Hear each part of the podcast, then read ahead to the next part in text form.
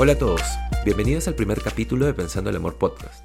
Estoy súper contento, estoy súper nervioso, un montón de sentimientos atravesando mi cuerpo, pero finalmente este proyecto sale a la luz y es que he estado en construcción hace ya varios meses.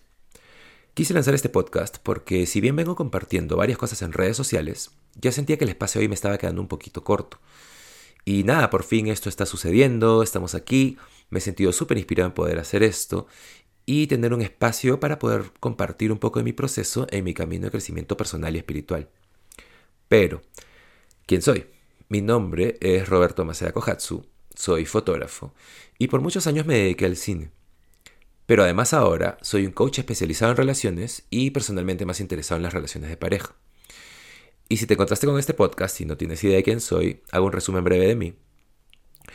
Yo empecé un trabajo de crecimiento personal, de toma de conciencia sobre muchas cosas, muchas creencias personales hace ya varios años. Y además y creo que este es el catalizador para todo lo que está sucediendo en mi vida ahora, hace un tiempo terminé una relación bastante compleja, difícil, con la persona que estaba seguro que haría mi vida, con la persona que pensé que era el amor de mi vida por el resto de mi vida. La separación fue difícil, fue dolorosa, pero normalmente lo más doloroso no es la separación en sí, sino lo que viene después de la separación.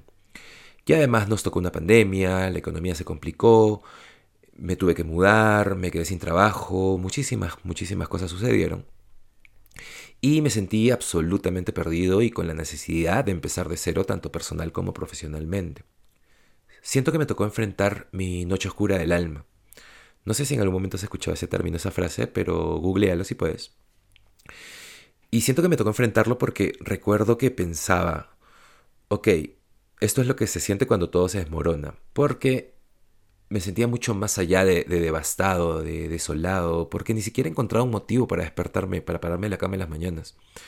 No sé si en algún momento te has sentido así, pero para mí fue solo como un, ok, me rindo, no tengo idea, no hay nada que pueda hacer ahora. Al comienzo no tenía idea de por dónde empezar, pero a través de mi proceso de sanación fue que descubrí lo que me tomó dar un paso a ser una mejor versión de mí, porque tuve que reformular mi vida como si fuese un lienzo en blanco.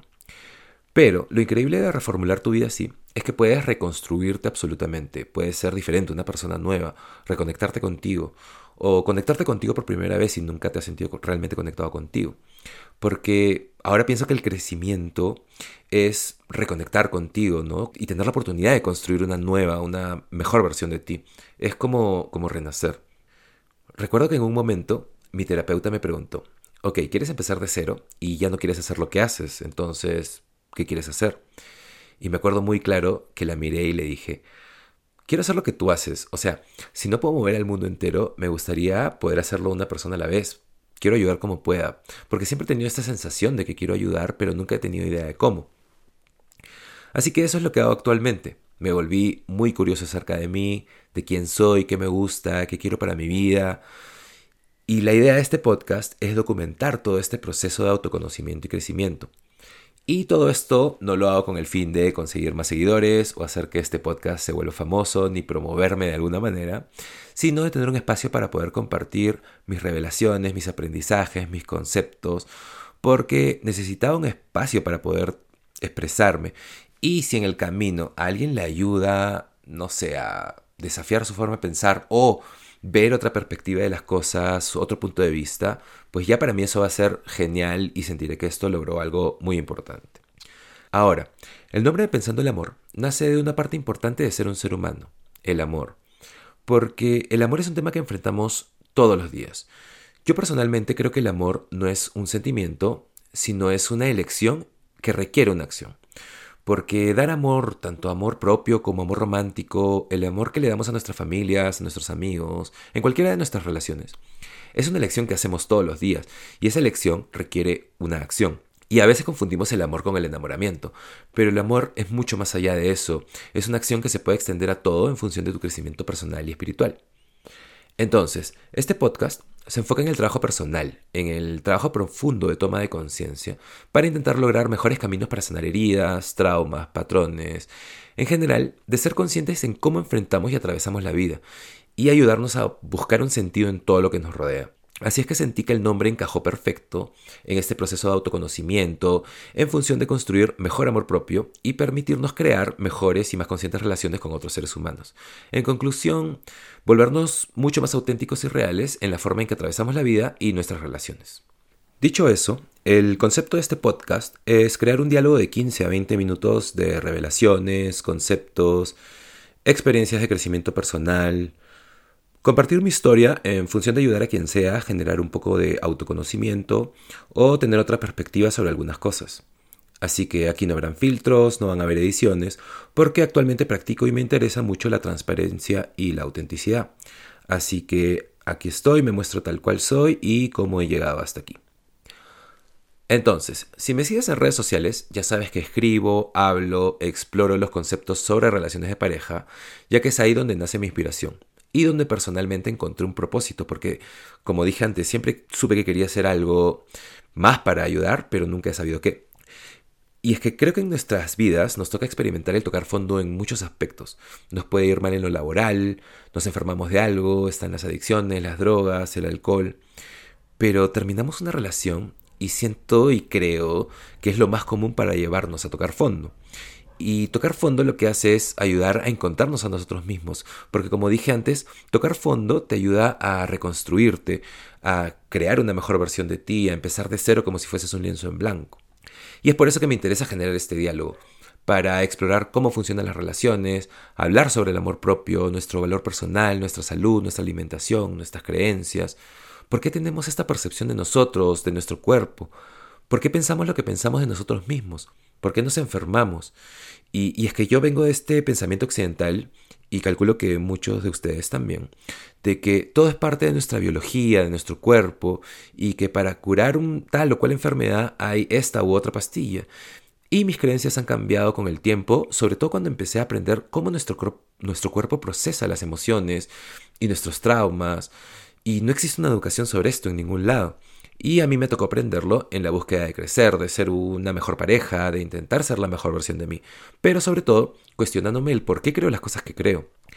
Y es que para mí, atravesando mi última relación y la manera en que terminó, me obsesioné con entender por qué las relaciones son como son, cuál es la ciencia detrás de ellas, qué las hace funcionar y qué no.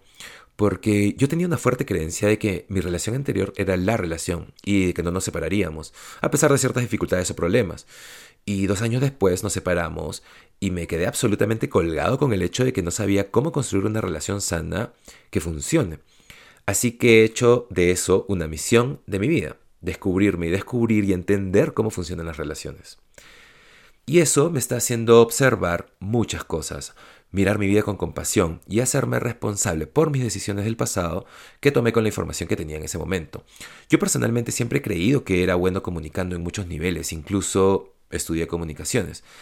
Pero cuando se trata de hablar o comunicar mis sentimientos o lo que vengo atravesando o vengo sintiendo, siempre he intentado evitar esas conversaciones.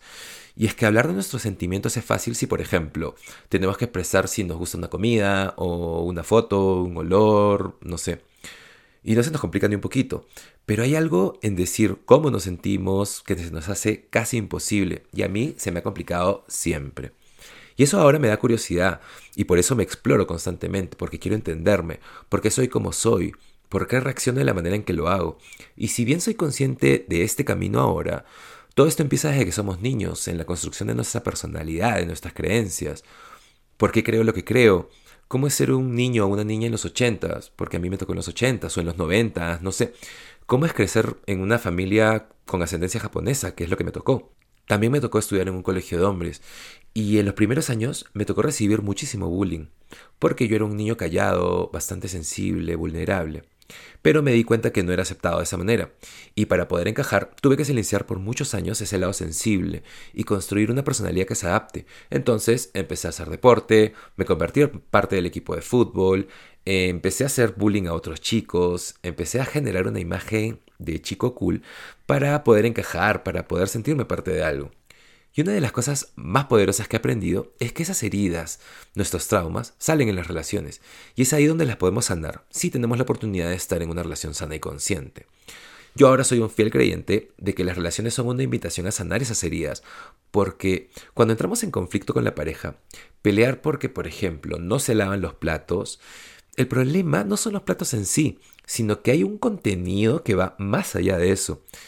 ¿Por qué reacciono como lo estoy haciendo? ¿Por qué me pongo la defensiva? ¿Por qué estoy molesto? Y todas esas son preguntas importantes que simplemente evitamos.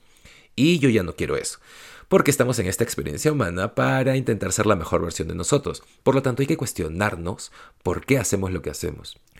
Para eso, hay que generar recursos, habilidades, y mi idea es poder brindar eso en la manera en que sea posible. Es importante generar herramientas, y no solo en las relaciones de pareja, aunque creo que es un, gran lugar para enfocarse. Es importante adentrarse en otros aspectos porque está este dicho de que como hacemos algo, hacemos todo lo demás. Y en alguna medida creo que es cierto porque, por ejemplo, tener malos límites con nuestra pareja normalmente empieza con los amigos, con la familia, especialmente con la familia en realidad. Y es que realmente podemos ser increíbles en múltiples áreas de nuestras vidas. Podemos tener todo claro y resuelto. Pero hay algo con las relaciones románticas y cuando entregamos el corazón a un potencial rechazo o abandono que hace que las cosas que no hemos sanado salgan a flote. Y superficialmente nuestra vida puede verse increíble, pero es en ese momento en que nuestras cosas y nuestras mierdas realmente salen. Y siempre pienso que es súper fácil poder aprender a meditar cuando estás en el bosque o en lo alto de una montaña y aprender mindfulness en esa situación. Pero, ¿quién eres cuando alguien a quien amas te dice que se quiere ir? ¿Quién eres cuando alguien te dice que ya no siente lo mismo por ti, que ya no te ama? Y estas son cosas que busco entender. Y no creo que sea yo un experto en nada realmente, más bien soy alguien que está en el camino de toma de conciencia junto a muchos de nosotros.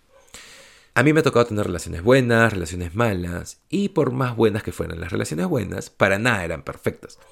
Y claro, la parte que mostramos en las redes sociales es súper fácil, porque muestras una vida perfecta, las vacaciones perfectas, el lugar perfecto para la foto y todo eso.